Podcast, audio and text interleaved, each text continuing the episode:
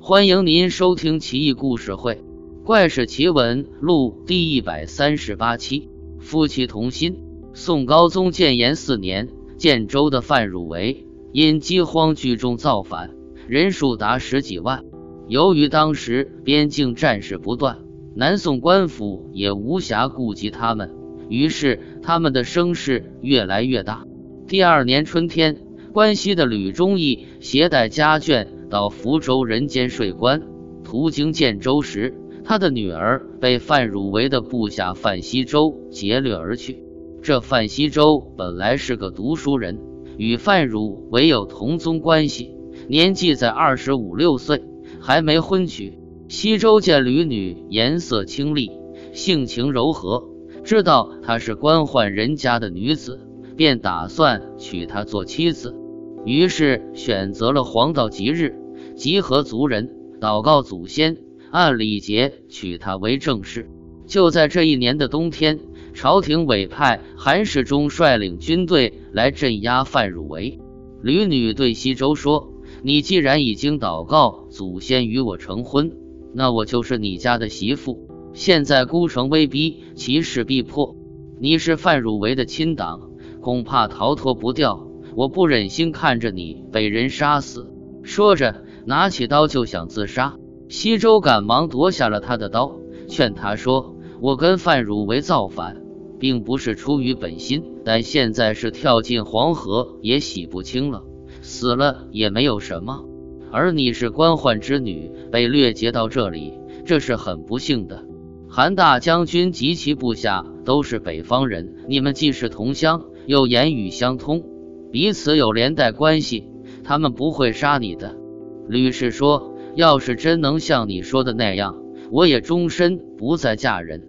如果被官军抓住，我绝不受辱。”西周说：“我万一漏网，也终身不娶，以报答你。”先前吕监税官与韩世忠有来往，这次韩世忠路过福州，便提升他为提辖官，和他一起来到了建州。十几天的功夫，建州城就被攻破了。西周不知去向，吕女见形势危急，便逃到一个破屋里想自尽。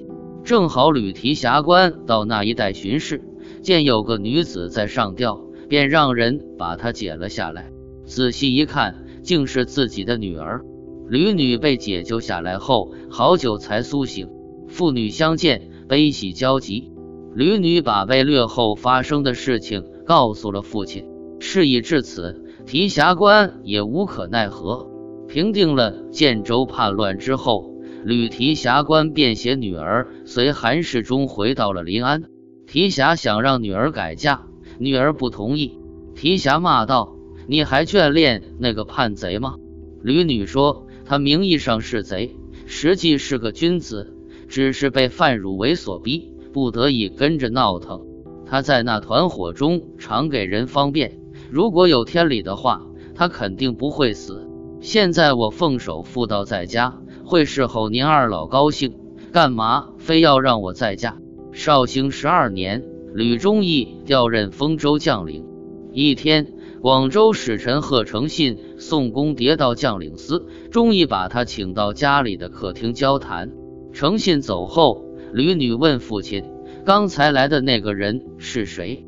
父亲回答。是广州的使臣，吕女说：“我看他的言谈举止特别像范西周。”父亲笑着说：“别瞎说，人家姓贺，与建州的范西周毫无关系。”听了父亲的话，吕女默然不语，以为真的认错了人。事过半年，贺承信因事又来到将领司，钟义宴请他饮酒。席间，钟义问起他的籍贯出身。贺承信面带羞涩回答说：“我是建州人，本姓范，宗人范汝为聚众造反，我也掺和了进去。后来官军来讨伐，攻陷城池后，举黄旗招安。我害怕受范汝为牵连被杀，便自称姓贺，出来投降。投降后被分在岳承轩将军的属下，在攻讨杨么时。”因我是南方人，熟识水性，将军就常让我做先锋，我也十分卖力，屡立战功，为此深受将军赏识。平定杨墨后，将军先任命我为河州执使，接着又让我担任广州执使。钟义一听，知道贺成信就是他的女婿范西周，便又问道：“你的夫人贵姓？是初娶还是再娶的？”范西周哭着说：“我在范汝为的部下时，娶了一个官员的女儿为妻。那年冬天，建州城被攻陷时，我们夫妻各自分散逃走。”并且约好，如果能活在世上，彼此不再嫁娶。这以后，我又在信州寻见了老母，但不曾再娶。现在只有我们母子两人。说完，悲泣失声。钟义听了这番话，也感动的流下了泪水，便把他领到内厅见吕女。夫妻久别重逢，抱头痛哭。钟义让他在家中住了几天。西周在丰州的事情办完后，钟义就让女儿随西周回到了广州。一年后，钟义任职期满，也绕道来广州小住。待西周任满后，一家人高高兴兴的同回临安去了。